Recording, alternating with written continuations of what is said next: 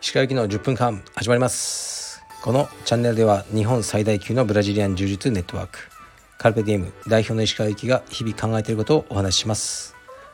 はい皆さんこんにちは。いかがお過ごしでしょうか。東京は小雨が降ってて寒いですね。もうニットのセーターぐらい着ていいんじゃないかなって思ってます。本日は10月の13日ですね。僕は10月の101112と三重県に行ってました。なかなかのロングドライブでしたね。昨日帰ってきましたが11時ぐらい10時半ぐらいに三重県を出てね、まあ、途中1回泊まってパーキングエリアで。で家に着いたのは5時半でしたね。だから7時間ぐらい運転してました。でですねあの今回行ったのは、まあ、犬をねあの譲っていただきに行ったんですけど、えーね、それだけじゃつまんないってことであの長島スパーランドっていう施設で息子娘妻は遊園地で遊んでました。僕はそこには行かずに、えー、そこをね併設された温泉に入ってました。この温泉がねめちゃくちゃ良かったです。長島スパーランドの温泉はすごくいいです。もうこの温泉のためだけにもう一回ぐらい行きたいなと思ってますね。でカルペディウム三重の代表の岡山さんとお食事をさせていただきました。このねあのお店がステーキベンガルさんというお店で四日市にあるんですがめちゃくちゃ美味しかったです。本当に。お世辞ではなくて。でステーキハウスなんですけど僕がやっぱ一番感動したのは松坂牛の冷しゃぶですね。本当に美味しかったです。もうなんか語彙力がないですね。美味しいものは美味しかったとしか言えないかな。でその後は岡山さんと2人でスタバでいろいろ話して道場の今のね現在のあの状況とかこれからの展望とかをお話ししました。支部長と話をするのはやっぱ面白いですね。あのあなるほどなって学べることもあるしあみんなこういう感じで道場を運営してるんだ。って思ってあのすごく参考になりました。で岡山さんはねいつもねあのいろんなものを送ってくれるんですよ僕に。うん。あのなんだろうどでかい生きたアワビとかね あの送ってくださってすごいもうどうしたもんかって、ね、家族中でネットであのググりながら、ね、アワビを処理したりして楽しかったですね。でまた三重県ね行きます。今度は道場の方も行こうと思うのでよろしくお願いします。ありがとうございました。そう今回はね謎の旅館に泊まってたんですよ。地元のタクシーの運転手さんがあのこの旅館は私は、ね、長年タクシーに乗ってて初めて泊まってる人を見た。ってあの言ってました。で実際あの旅館全体で泊まってるのが2泊3日で僕らのみ。で謎すぎましたね。本当に謎の旅館っていう感じだったんですがまあ別にあ何も悪いことはなかったです。で最後の日この、ね、旅のテーマであるこう犬をねあの犬をお迎えに行くということでもう三重県のかなり下の方ですかね。伊勢に近い辺りですね。のブリーダーさんのお宅に行きました。で妻はねヨークシャーテリアという犬種を今まで3頭ぐらい飼ってたことがあって大好きなんですね。でしっかりとね責任を持って犬をまあしつけは厳しく。で普段はすごくこう愛して犬を優先するっていう生活だったんです。結婚した頃。その頃は2頭いたのかな。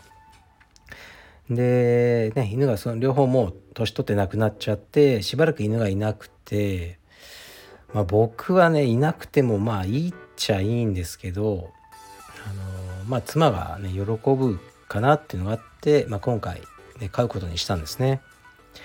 でまあ飼うならもうねもうヨークシャーテリア。ヨーキーっていうのを言うらしいんですけどヨーキー一択だ。って言っていろいろネットで探しててこのこの子が本当に可愛い。言ってえ、っとねその買うことに決めたんですね。でも連絡したらあの先約がいたと。でねもう申し訳ないけどそちらに行くことになってしまった。っていうふうになったんですね。で僕からするともう全部同じじゃんと思ってたんですが妻はもうどうしてもこの子がいい。この子がいいってこう嘆いていたらこうミラクルが起きてブリーダーさんから連絡がありえっ、ともうねあのお渡しする予定だった人が突然何らかの事情で犬が迎えられなくなったと。というわけでねあのそのワンちゃんは今大丈夫です。っていうふうに言われてでも妻は本当に喜んでで行くしかないって言ってもう車で 行ってきた。ってことですね。はい。で実際に会うとまああのね可愛いですよ。本当に。本当にすごく可愛くていい子で。犬にそんな性格とかねあんまりあるのとか すいませんね。もう思っちゃうタイプなんですけどなんかありますね。すごく外交的であのー、みんなにもう懐いてで帰りの車ね車とか好きじゃない子もいるんですねいるらしいんですけど車の中ではもうお腹を向けて寝てましたねでこれはそのね誰かにもらわれて初日にね、あのなかなかやるような行為じゃないっていうふうに妻は言ってましたね。この子はあの大物だ肝が据わっているって言ってあの言ってました。でそんなわけでね7時間ぐらいドライブして帰ってきたわけです。いややっぱね運転が答えますねなかなか。まあ、でも楽しかったです。でえー、っとねまあメインは犬だったんですけど僕には裏メインがあったんですね。あのね数日数ヶ月前から、まあ、どうしても妻に言わなきゃいけないことがあったんですね。言わなきゃいけないというか、まあ、告白しなきゃいけないことがあっていつ言おうかなと思ってたんですよ。でまああのその不倫とかじゃないですよ。不倫とかじゃないんですけどこれは怒られるなっていうことだったんですよね。これはおそらく怒られると大抵のことは許されてきましたが今回はまあ怒られるんじゃないかとで。これはあのー、別に犯罪とかじゃないんですけどねとりあえず妻が機嫌がいい時に言おうと思ってたんですよ。です考えててそのそのために犬を飼ったわけじゃないですよ。だけど犬をこれもらった日お迎えした日に言うのが一番いいんじゃないかってこう思ったんですよね。あの犬を飼うと決めてからもうネットで見るだけでももう妻がすごく機嫌が良くて、まあ、もうテンションが高いんです。とにかく楽しそう毎日。というのがあったのでこれはいいぞと。ネットで見てるだけでこの状態になっているんだったらこれもう犬が来たら何でも許されるんじゃないかと。うん。思ったんですよね。実はもう隠し子いるんだけどそれでも許されるんじゃないかと思ったんですね。隠し子いないですよ。そういうことじゃないんですけど。で、えー、実際あの昨日犬をもうお迎えしたらもう妻は本当に幸せそうであのー、なんかテンションが爆上がりしてましたね。でそのまま、ね、車に乗っけて帰る途中でそろそろ言おうかな。いやあの高速まで待とうと。ちょ高速に乗ってあの 言おうとか思って。で高速入って走りながらちの妻に「あのさ」って言って「え何？君今すごくハッピー?」って聞いたら「うん。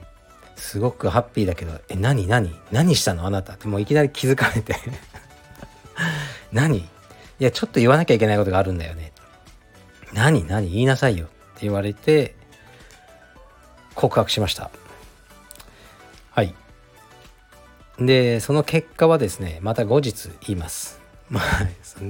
何をもったいぶってるんだって言われるかもしれませんが実はあるポッドキャスト番組にあの出演してましてそれが来週オンエアされます。そちらでですねこ僕がなぜこのこんな告白をしなければならない状況に陥ったかということが、まあ、その前段階の話がそちらで語られているのでまずそちらを聞いていただきたいなと思います。でまだねあの発表されてないのでその番組のね公式の SNS などで、あのー、発表されたら僕のね SNS でシェアしたりします。でねまあ言ったんですよ。勇気を出して。とりあえずね僕は今生きてます。これを収録してるってことはあの生存してます。だから殺されはしなかった。ということですね。はい。まあちゃんとお楽しみに。結構ね勇気がいる告白でしたね。はい。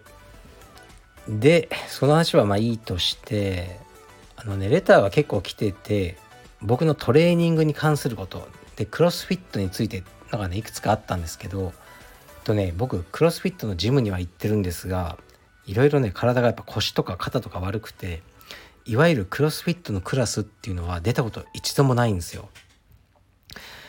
あのバーベルとかをねあの肩の上に担いだりできないですねもう。で僕がやってるのはダンベル、ね、などを使ったこうライトなクラスなんですね。だからクラスの半分以上は女性ですかね。であんまりそのもうゴリゴリした男性はいないクラスでえっと、僕が行ってるジムではそのクラスのことはブートキャンプと呼ばれてますね。そういうライトなクラスだけ1日1クラスだけあるんですよ。そちらに出てます、まあ、いつかクロスフィットクラスにも出れたらいいなと思いますがまあ別にあのね今自分が気持ちよくできる方でいいやと思ってますね。だからクロスフィットについて対してねこう語ることはないんですよ。でクロスフィットのジムに通うっててすごくいいなと思うのは僕がこの事務生としての自分を客観視できることですよね。で道場ではやっぱり運営側なのであの見失ってしまうっていうかもう見過ごしてしまうことってありますよね。もう長すぎてこの業界。それをこう一から見直せるところがいいなと思いますね。お客さんとして通ってるので。でやはりねあのこれについて語ることいっぱいあるんですけどあの自分はやっぱいい会員でいようと思うんですよね誰ともトラブルを起こしたくないし先生とかにも負荷をかけたくないしとかいう自分もいるしまあ逆を言うと運営側にももうちょっとこうしてほしいなとかいやこれぐらいできるんじゃないの？とかそういうふうに思うこともやっぱなくはないのであの勉強になりますね。で最近はクロスフィットであのどうやら全国大会とか日本で一番大きな大会が行われたそうです。場所は沖縄ですね。で僕はもう全然知らないのでやっぱインスタとかで流れてきてあと事務生の方々が少しこう話したりしててどうなるかなとか何かあるんだろうなっていうぐらいにしか考えてなかったんですね。でインスタ見てるとね日本大会ってこうやってたんですね。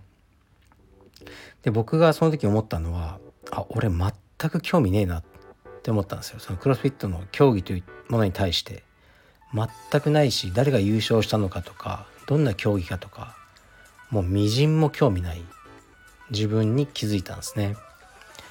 で僕がやっぱ興味あるのは自分のトレーニングをあのしたくて通ってるだけでこのトップ選手の動向とか全く興味ないな。その僕が通ってるジムの先生たちが出場したのかしてないのかも知らないし出場したとしたのだったらどういう成績だったのかとかは全く気にならないですね。